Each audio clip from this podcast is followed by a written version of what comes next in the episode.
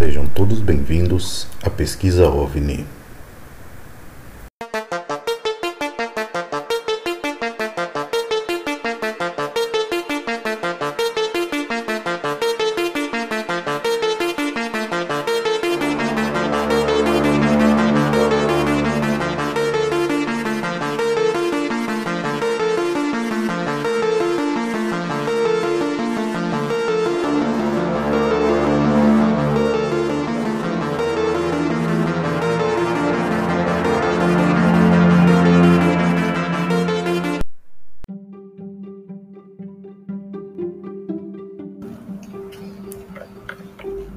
Bom dia, boa tarde, boa noite, pessoal, tudo bem?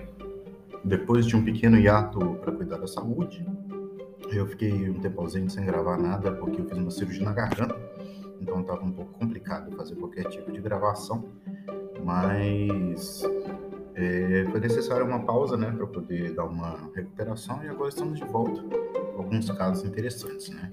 É, hoje eu queria contar para vocês a história do seu Hermelindo da Silva, que aconteceu na região da Serra do Cipó, região de hum, circunda né, Belo Horizonte, é, nos anos 70.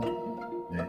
Então é um caso muito interessante, é um caso bem peculiar, bem único na, na nossa é, cultura né, de, de casos ufológicos do Brasil, e mais ao final eu explicarei o porquê dessa, dessa característica única desse caso, tá bom? Então, vamos lá. A região norte nordeste e partes da região parecem né, concentrar a maior parte dos casos é, ufológicos de avistamentos conhecidos no Brasil. Né? E um desses casos mais extraordinários é do fazendeiro e comerciante Sr. Melindo da Silva. É, residia até então no município de Vargem Grande, na região do Vale do Rio das Velhas, em Minas.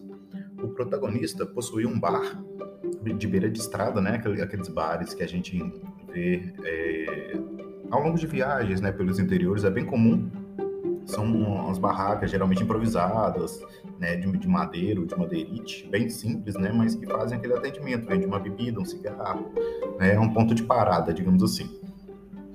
Então, ele tinha um comércio desse, né, beira de estrada, e ele tinha uma casa nos fundos desse bar, cerca de 70 metros, né, onde, onde ele morava com a esposa, com seus seis filhos e um cunhado.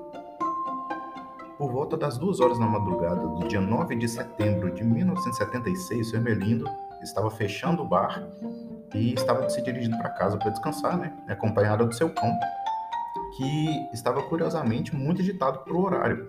Estava bem, bem fora do, do, do, comportamento normal dele, digamos assim. Então, ainda próximo é, do, do bar, né? fechando ali a porta do bar, o seu, o seu, o seu Hermelindo é, viu um clarão muito forte que iluminou toda a área onde é ele estava, tanto do bar quanto da, da casa. E ao mesmo tempo ele escutou um, um estranho zumbido que ele nunca tinha ouvido antes.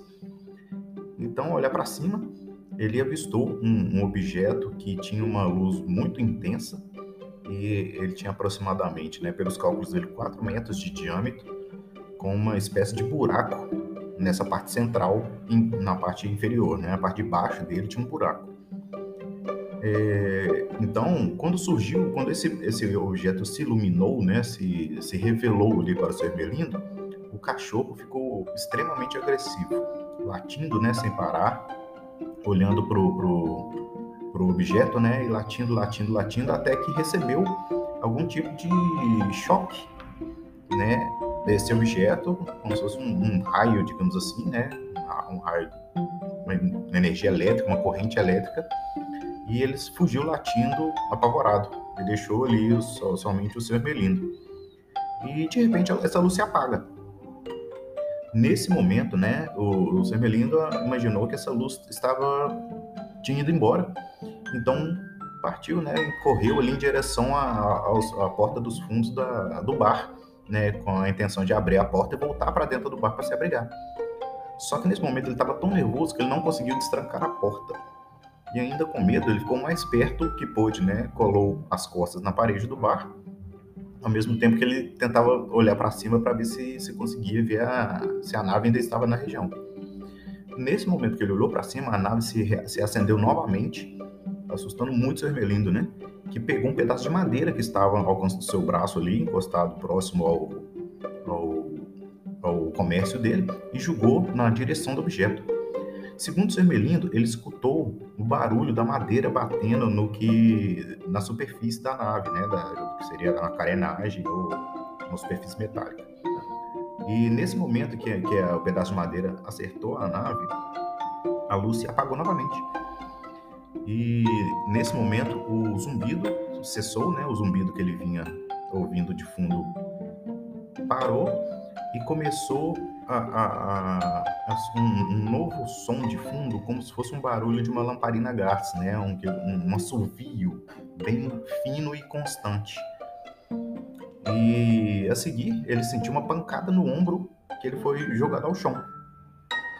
Então, em pânico, ele, né, ele viu né, que aquela situação estava partindo para a parte física, digamos assim, né? Ele, começou a ser atacado. Ele saiu correndo em direção à casa. Então, a, a luz que estava é, acima do estabelecimento, ela se, se moveu a mais ou menos 8 metros acima dele, e onde aí que a coisa realmente começa a ficar estranha. Do buraco que tinha no fundo do objeto saíram quatro cabos com vários ganchos na porta, na, nas pontas.